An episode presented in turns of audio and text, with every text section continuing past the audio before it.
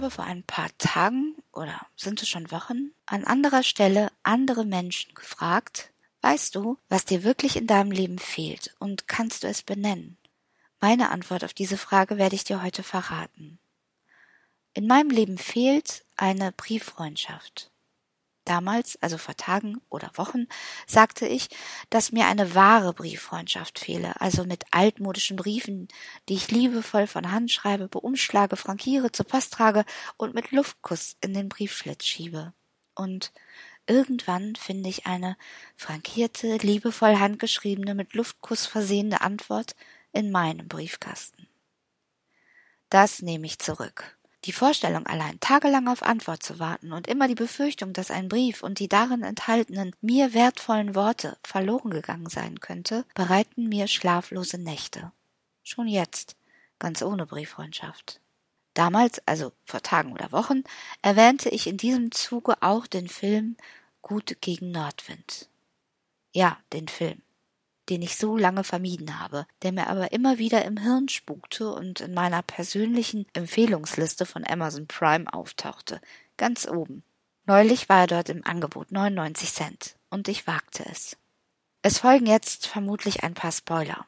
Falls du das Buch nicht kennst und dich der Film interessiert, spule vielleicht ein paar Sekunden weiter. Oder warte noch zwei, drei Sätze.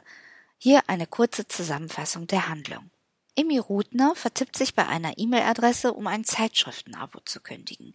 Ihre Mail landet bei Leo Leike. Es dauert ein paar weitere Mails, bis das Missverständnis endgültig geklärt ist. Mit einem Weihnachtsgruß von Emmy nimmt ihre E-Mail-Freundschaft Fahrt auf. Hätte ich das Buch nicht gelesen und das Hörbuch nicht nächtelang gehört, mehrfach, hätte mich diese Geschichte, geschrieben und gesprochen, nicht so wahnsinnig emotional gepackt, mitgerissen, beflügelt, glücklich gemacht, hätte mir der Film vielleicht gefallen. Bitte nicht falsch verstehen. Ich kann mir schon vorstellen, dass für jemand, der das Buch oder das Hörbuch nicht kennt und ein großer Fan von Nora Tschirner ist, der Film eine ähnliche Faszination auslösen könnte. Für mich hat es einfach nicht gepasst. Mir fehlte der Zauber. Wo war der Zauber? Es gibt zwei Szenen im Film, die ich gut umgesetzt finde, die mir sogar eine Art Mehrwert zum Buch gaben. Einmal der Moment, in dem Emmy an Leo über den Nordwind schreibt und wie er sie in Nächten quält oder quälen kann. Und das andere Mal, als ihr Ehemann sie plötzlich auch mit dem Spitznamen Emmy anspricht und nicht Emma sagt, wie sonst. Die erste Szene gefällt mir von der szenischen, also der rein technischen Umsetzung. Traumhaft, surreal, wundervoll. In der zweiten liebe ich die ablesbare Eskalation in Nora Tschirners, also Emmys Gesicht. Unfassbar gut. Ab da kann ich sie auch als Emmy tolerieren. Ansonsten war sie in meiner Vorstellung anders, besser, also die Buch-Emmy. Leo Leike.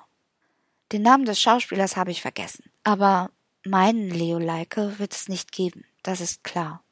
Trotzdem, da ist diese Sehnsucht, ich halte Ausschau nach meinem eigenen Leo Leike in meinem E-Mail-Postfach.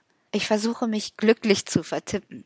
Leider hat meine E-Mail bisher niemanden versehentlich erreicht, kam schlimmstenfalls sogar zurück vom Mailer-Dämon. Und so schließt sich der Kreis. Ich liebe den Austausch mit einer Person per Mail. Ich liebe fremde Worte und Gedanken nicht nur zu hören, sondern zu lesen.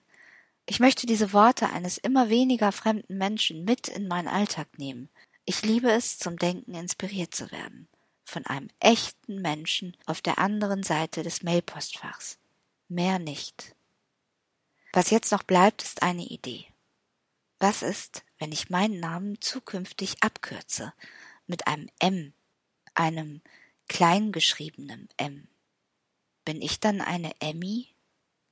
Das waren Gedanken, die irgendwie reinkamen und die ich irgendwie durchlassen musste.